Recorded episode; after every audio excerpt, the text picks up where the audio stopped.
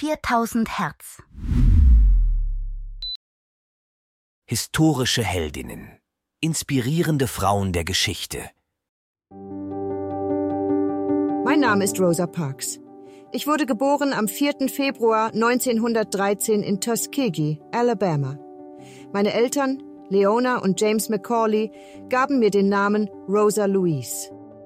Früh lernte ich, was es bedeutet, in einer Gesellschaft zu leben, in der die Hautfarbe über den sozialen Status bestimmt. Im Jahr 1932 heiratete ich Raymond Parks, einen Friseur aus Montgomery.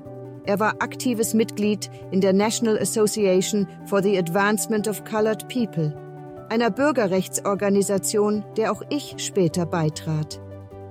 Mit ihm an meiner Seite begann ich, für soziale Gerechtigkeit zu kämpfen – obwohl ich schon länger politisch aktiv war, erinnert man mich vor allem für eines.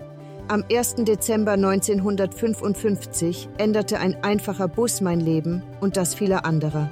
In Montgomery war es damals üblich, dass Schwarze getrennt sitzen und ihre Sitzplätze im Bus für Weiße räumen mussten. Ich widersetzte mich dieser Regel und weigerte mich, meinen Platz aufzugeben. Diese Tat brachte mir einen kurzen Besuch im Gefängnis ein und entfachte den Funken, der als Montgomery Bus Boycott in die Geschichte einging. Infolgedessen begann ein 381-tägiger Busboykott durch die schwarze Bevölkerung von Montgomery und einer Klage, die schließlich zum obersten Gerichtshof der USA gelangte und die Gesetze zur Rassentrennung in öffentlichen Bussen in Alabama für verfassungswidrig erklärte.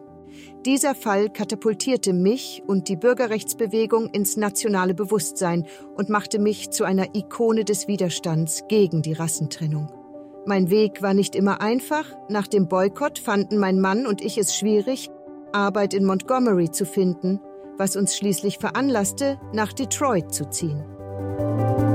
Im Laufe meines Lebens erhielt ich zahlreiche Ehrungen und Auszeichnungen, darunter die Goldmedaille des Kongresses und die Presidential Medal of Freedom, die höchste zivile Auszeichnung in den Vereinigten Staaten.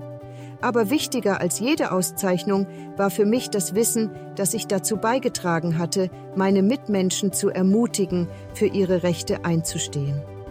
Mein Name ist Rosa Parks. Ich bin gestorben am 24. Oktober 2005 in Detroit, Michigan.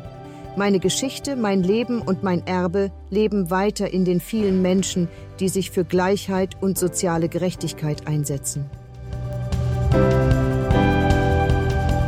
Dieser Podcast wurde mit Hilfe künstlicher Intelligenz produziert. Alle Fakten wurden von einem Menschen geprüft und gegebenenfalls korrigiert. 4000 Hertz 2023